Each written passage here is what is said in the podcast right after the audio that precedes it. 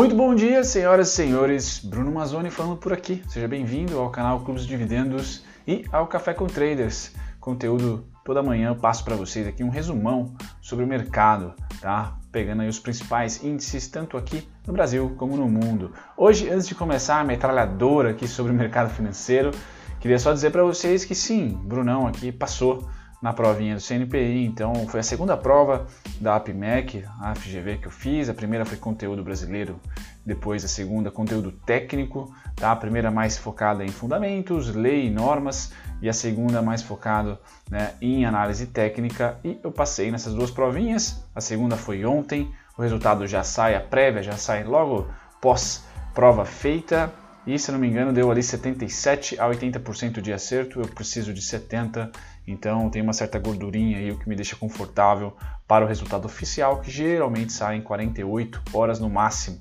tá? Então isso não vai mudar nada o canal, mas eu queria agradecer a todos vocês pela companhia, grande motivo pelo qual eu fiz ah, esse certificado, pelo menos estudei e quis tirar essa certificação foi é, realmente para validar o trabalho que eu faço aqui do YouTube. Então, sim, continuo sendo um influenciador, um youtuber, um futurólogo aqui, mas pelo menos agora tenho um certificado. Então, para as pessoas que gostam ah, de ver né, empenho e certificações, status, essas coisas todas, eu fiz questão, não só por interesse próprio, ali vamos dizer uns 30%, mas 70% foi muito motivado pelo crescimento do canal, companhia de vocês aqui. Então agradeço demais muito divertido participar do YouTube, tá? Logo, logo vou estar tá indo lá pro, pro escritório para gravar para vocês e lá tem a, a câmera, vou agradecer, agradecer por lá também. Mas uh, só queria fazer esse resumão. Graças, graças para todos vocês que me acompanham. Agora o canal tem aí um certificado CNPE. Nada vai mudar, como eu falei, só vai gourmetizar aqui quem vos fala, tá bom? Vamos lá. Começando com um resumão sobre o Tio Sam, clássico aqui no Café com Traders. Então, ontem foi um dia muito interessante. Né? Os Estados Unidos eu sempre trago o fechamento do dia anterior. Ontem, dia 12, quarta-feira, S&P fechou a 1,40%, Dow Jones 1,05%, vacinas russas para todos os lados, ninguém sabe a eficácia ou não, mas tem algumas notícias que pipocam tá? durante o pregão, durante o mês de agosto, que, para variar, para nós aqui do, mercado, vamos dizer assim, mercado emergente, lateralzaço, né? Quem sobe, sobe muito puxado para o setor tecnologia ou commodities, né? E, e, nem sempre ambos sobem juntos, né? Então os emergentes sobem muito com o setor de commodities e Brasil pontualmente varejo eletrônico, tá? E o mundo lá fora sobe mais com o risco em relação às techs, as companhias de tecnologia, Google, Amazon, Apple, Microsoft, tá? campeãs aí de rentabilidade. Ontem foi um dia muito bom para os fechamentos norte-americanos. Fazia tempo que ambos os índices não fechavam acima de 1%. Hoje, Europa já lateral, embora vocês devem ter percebido aí que ah, ultimamente, vamos por aí de um mês para cá, ou 20 pregões para cá, a Europa não tem tido quase que nenhuma correlação com a gente. Né? Quem mais se correlacionou foi Estados Unidos, pós 10 e meia, tá? que é a abertura deles por lá, e China. Se China der alguma azia junto com Hong Kong, ali a gente também sente um pouquinho, tá? E o lado contrário também. Europa é bom sempre falar para ter uma noção. DAX 0,14 de queda, a Reino Unido 0,87, isso cash, né, mercado à vista. Hoje um dado bom da França, né, a taxa de desemprego menor do que esperado, se não me engano está ali por volta de 7%, eles estavam esperando 8,5%. Então sim, as coisas se recuperando na Europa, mas como a parceria comercial não é tão pujante, tá? A gente meio que não fica tão contente ou tão triste com as oscilações europeias. O mais importante é realmente Estados Unidos e China, tá? Japão em alta hoje, destaque, né? Fechou em alta, perdão, 1.80%, 1.78 precisamente. E China e Hong Kong laterais hoje, tá? 0,05 a por cento de queda para Hong Kong. Deve ser um dia de novo para o Brasil lateral, tá? De novo, a semana marcada aí por lateralidade. Quando a gente passa para o petróleo, tá? ele estabilizando, tá? traz para a gente mais conforto, já vem aí desde, sei lá, por volta ali de maio para cá, não tem mais oscilações homéricas no petróleo, dorme ali em cima dos 40 pontos, 40 dólares, perdão, e agora tem 45 como principal resistência, tá? por enquanto está por lá. Passando do petróleo, a gente vai para o segmento de metais, então ouro volta a subir, bem menos pujante do que semana passada, né? Quando a gente dá um pulinho aqui no gráfico primeiro do ouro, a gente percebe que sim, fez tendência, então todos os ah, CNPs técnicos aí, galera que manja de gráfico, tá? Aqui é um bom movimento que pode caracterizar no gráfico diário um rompimento, tá? Porém, três dias após o rompimento, já houve um gap aqui, tá? Voltando para a estrutura dos topos anteriores. Então, a, o que eu imagino que aconteça, isso vai até numa base mensal, tá? É um movimento muito parecido com esse aqui, tá? Pode vir aqui a fazer ou uma bandeira, tá? uma cunha na verdade aqui, agora tem nomes específicos, né? Mas eu espero as demandas vendedoras agindo por aqui. Então temos essa, temos essa, tá? Se você quiser pegar aqui o gap também tem essa, tá? Então é um movimento onde eu espero que aos poucos e devagar o preço do ouro perca um pouquinho de valor no curtíssimo prazo e eu tenho o primeiro suporte aqui em 319.387, 319 mil aqui. Tá? Seria a, de livro, vamos dizer assim, o rompimento dessa região tá? e o reteste. O que era resistência, tá? o que era resistência vira suporte. Tá? O que era suporte vira resistência. Quando rompe, vira suporte de novo. Então a análise técnica tem essa bipolaridade tá? natural. Se a tendência se mantiver de alta, tá? eu acho que vai ser muito bem-vindo aqui uma acumulação nessa região, formando aqui né, alguns dias e até semanas barra um mês tá? nessa região para depois voltar à tendência. 2020 ainda é o ano dos metais, né? tanto ouro como prata. Tá? Hoje, precisamente, ouro sobe 0,78, mais do que a prata, que sobe 0,20.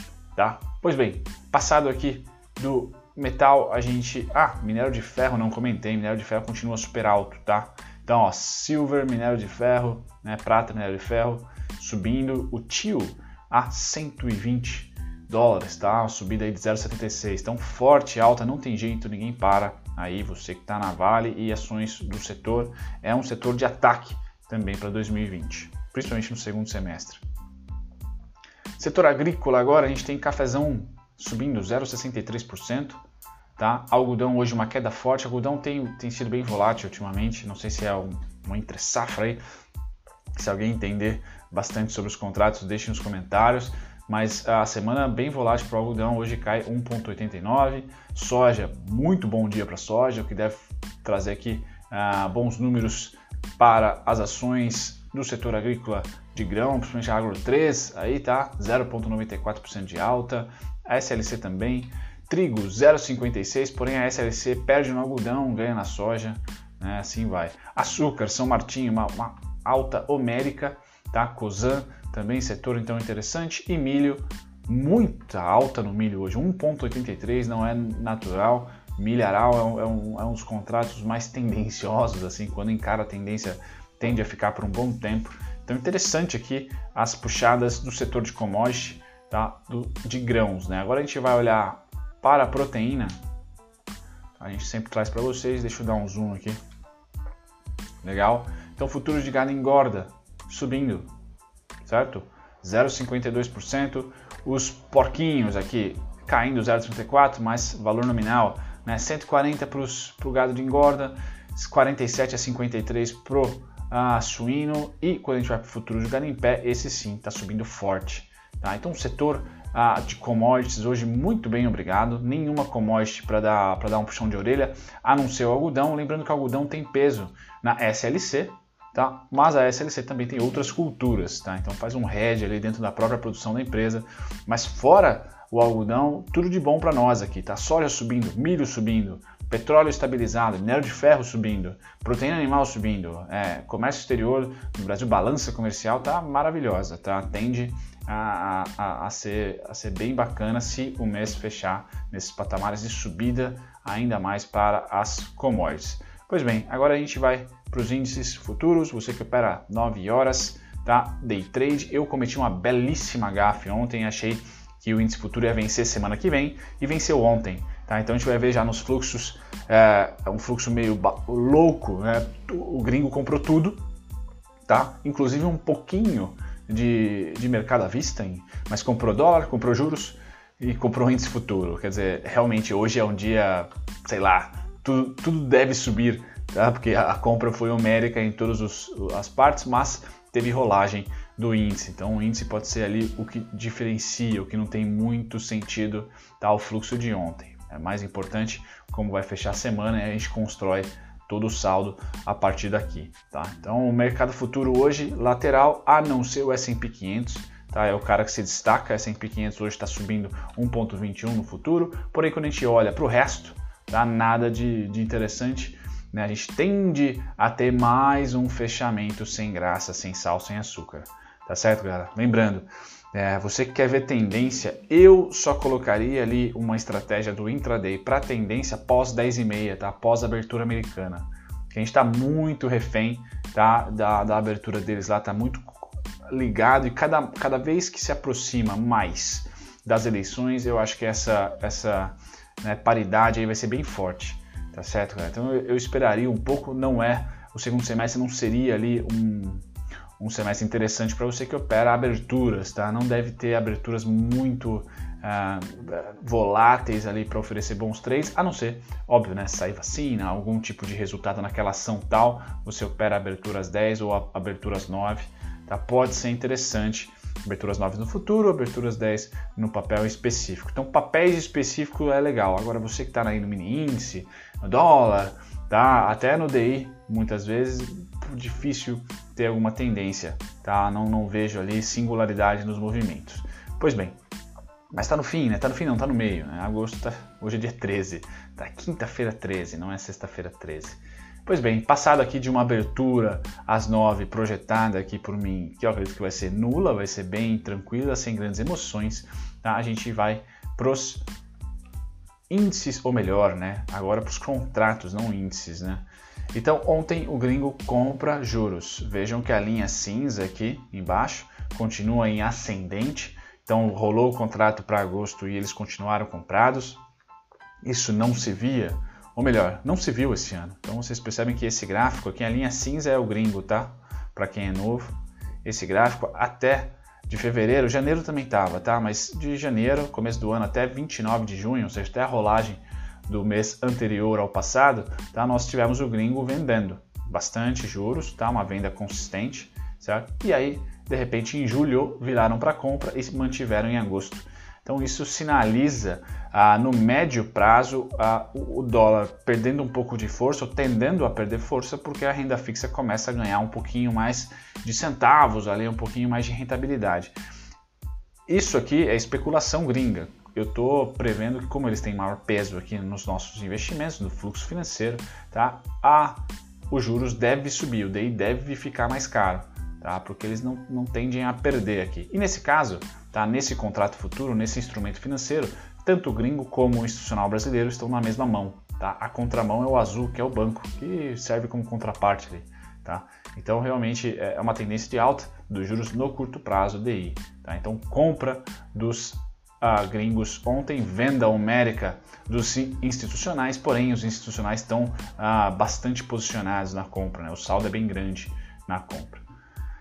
Pois bem, agora a gente vai para dólar, tá? Então o dólar é um pouquinho mais, uh, uh, vamos dizer assim, maluco do que o DI, tá? Tá, tá um pouco mais maluco, porque a volatilidade o saldo, a, a, vontade de compra é muito grande.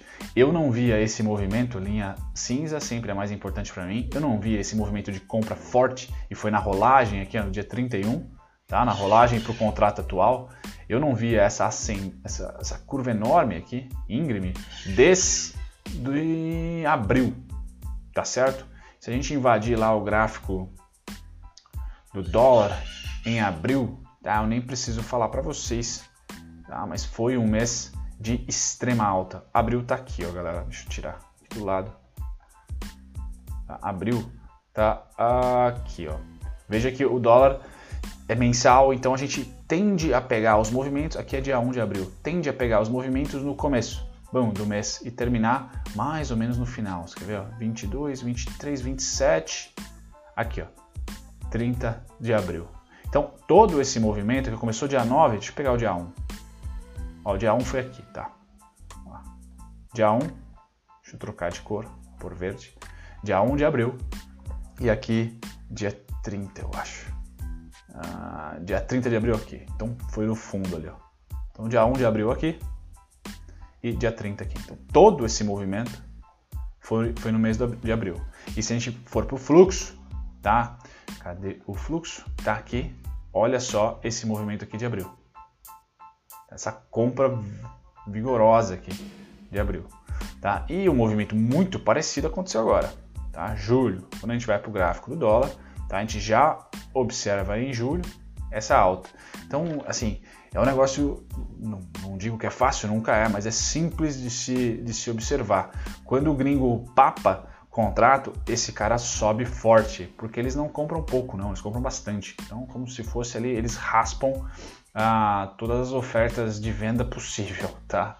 Então, eles estão bastante comprados, tá? É um movimento que, sinceramente, colocou esses caras aqui, né, que é o brasileiro institucional, pelo que eu estou percebendo, ah, com medo, tá? Porque o brasileiro estava bem vendido e eles começam a diminuir a venda. Então perceba aqui que o brasileiro já nos últimos, no último dia, que é o azul, né, já igualou a venda de cinco dias atrás, tá? E deve fazer esse movimento aqui. Se esses caras continuarem na compra forte, tá? Vão pressionar o dólar, mesmo comprando juros também. Por isso que é muito louco esse momento atual, onde há compra de juros e compra de dólar, tá? É, provavelmente, então, e é isso que eu imagino, que esse carinha aqui, por mais que esteja com uma curva ascendente, que é o índice futuro, tá? Teve rolagem, teve rolagem agora, é, esse cara perca o saldo, perca a, a, a volatilidade, fique lateral. A gente vai atualizando todos os dias para vocês, mas por enquanto é isso que eu imagino, porque realmente é, alguém tem que perder. Né? Não dá para gringo comprar juros, dólar e índice, né? Seria uma coisa nova, porém o mercado está sempre aí apresentando coisas novas. Vamos esperar. Já no, no contrato à vista, no contrato à vista, no mercado à vista, ações, tá? Tá rolando comprinhas aqui, o saldo é positivo no mês. Então, acho que é a primeira vez no ano que a gente tem uma semana cheia, né, ou duas semanas, aí 10 pregões praticamente do mês, onde há saldo positivo em ações. Então, o gringo literalmente está comprado em Brasil tudo agora, está comprando o Brasil em tudo. Quem vai sair antes, né? Qual a especulação vai terminar antes, vai virar para venda de novo?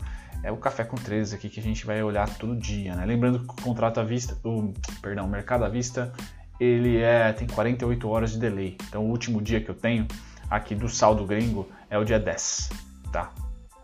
Legal, notícias agora para vocês. Então, quais são as principais notícias? Santos Brasil solta balanço referente ao segundo tri. Tá? Resultando, é, resultado veio regular e veio em linha. Lembrando, Santos Brasil aqui é queridinha da Levante, né?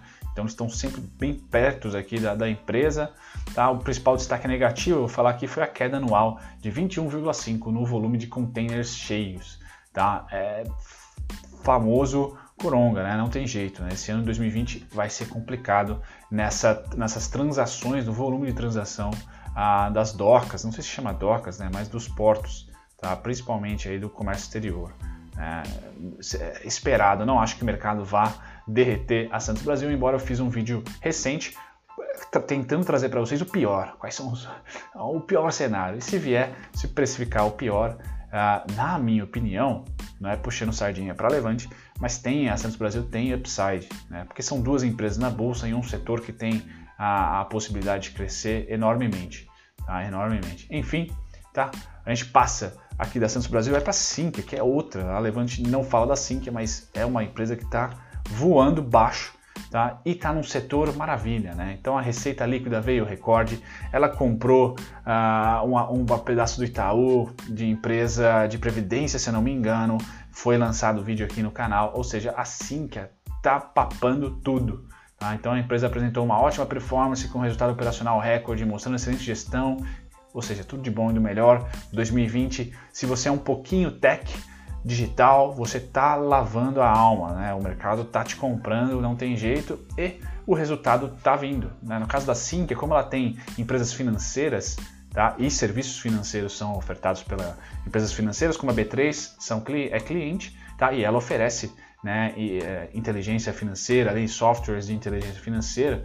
Cara, esse, esse mercado não parou, Tá, então isso só aumentou, né? Com essa Selic e tal. Eu imagino que esses caras aqui vão engolir muita, muita gente ainda em 2020, tá? Não acabou, acho, o processo ou as, as notícias aí, fatos relevantes de aquisição. Realmente assim que é, é um grande destaque de crescimento, tá? Um grande destaque de crescimento. Aqui dê um pause no vídeo, aí tem as notícias específicas sobre o resultado. Tá? Se você quiser receber esses destaques da bolsa, na descrição uh, tem o link. É uma, é uma newsletter que a gente criou, o pessoal da Levante criou, para 24 horas bolsa. Eu coloquei newsletter 24 horas bolsa. Você vai receber esses destaques. Tá, aqui nós temos a XP, volta a surpreender. Então, depois dessa treta com o Itaú, ela lançou o seu resultado. Foi bacana, apresentou nessa terça-feira, após o fechamento de mercado, os resultados do segundo TRI, os números vieram muito bons e acima das nossas expectativas, ou seja, setor tech, XP, fintech, setor de investimento, não parou. É a salada perfeita. Então, assim que acho que cai na mesma boca ali da, da, da XP, que de certa forma também cai na mesma boca da B3, tá? E no caso da SIM, que é a mais descontada das três, tá?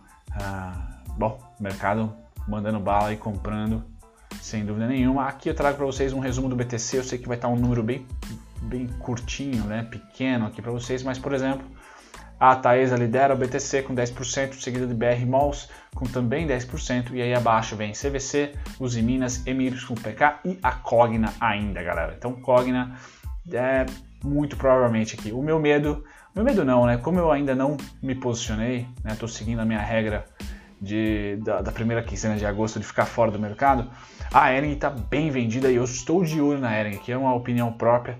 Estou de olho em algumas empresas já, mas a Ering é uma delas, até mais para longo prazo. Tá? E está bem vendida, com 6,40%, Cogna com 8% cheio, a IRB com 7,70% subindo, né?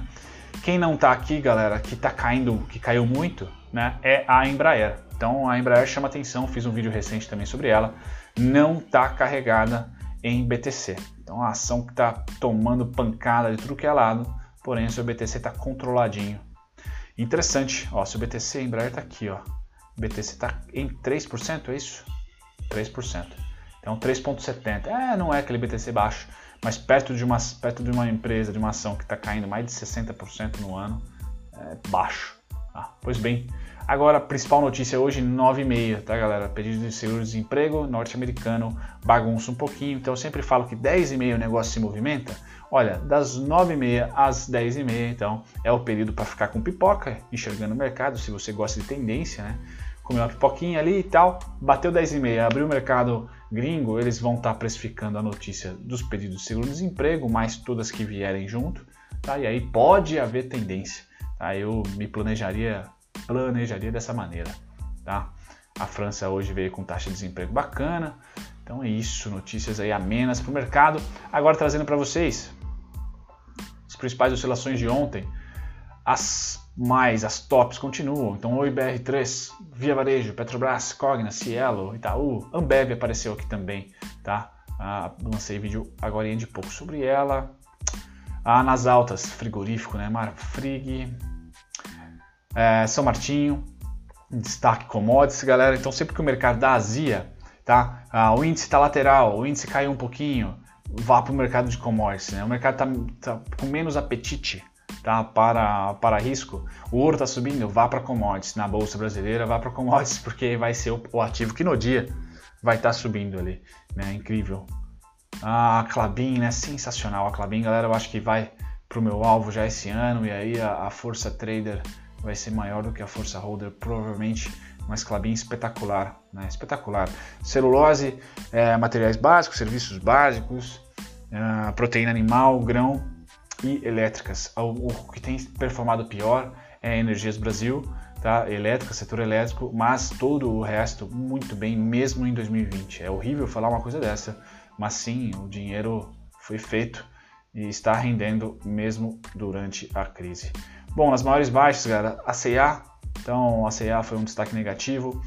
A Lynx, é, aqui é especulação, porque rolou a notícia que eles iam comprar ou compraram a Estônia, ainda não saiu fato relevante via empresa. Então oscilou muito ontem, oscilou muito hoje, normal. Né? O mercado é especulando esse tal fato relevante da compra da Stone. A Ering no famoso 1480, então esse é um, é um imã pro ativo, não tem jeito, tá? Vamos ver o segundo, o segundo quinzena de agosto e a gente fecha com o JHSF, que aparentemente deve mergulhar um pouquinho mais para baixo.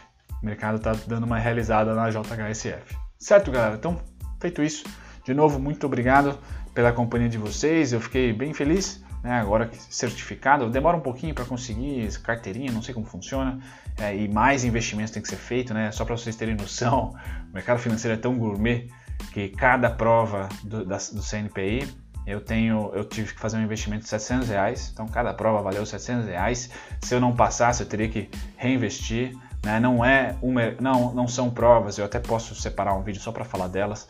Não são provas extremamente complexas, mas são provas cheias de pegadinha, cheia de pegadinha. Então, é, me parece como está fresco as duas provas na minha cabeça, né? É, me parece que muito pouco uh, se utiliza de fato das provas. Uma porque é, múltipla escolha, né? não, não, não tem dissertativa. Ah, e outra porque são 60 questões em assuntos específicos. Né? É um assunto específico, normatização e, legaliza e, e, e burocracia, legislação de mercado financeiro é um assunto mais complexo, mas também não tem muito o que, o que tocar. E análise técnica também é muito específico. Foram esses três uh, assuntos, conceitos que eu estudei para essas duas provas.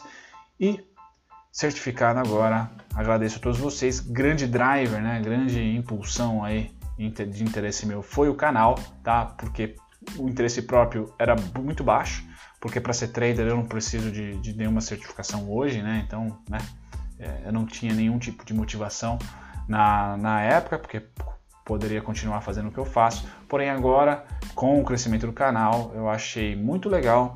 Né? Gostei de ter feito, apesar dos pesares, como eu falei, é né? uma prova bem é, cheia de pegadinha. Uh, você tem que aceitar 70% das 60 questões, então entre 40 e 41 questões aí você tem que mandar bala, tá?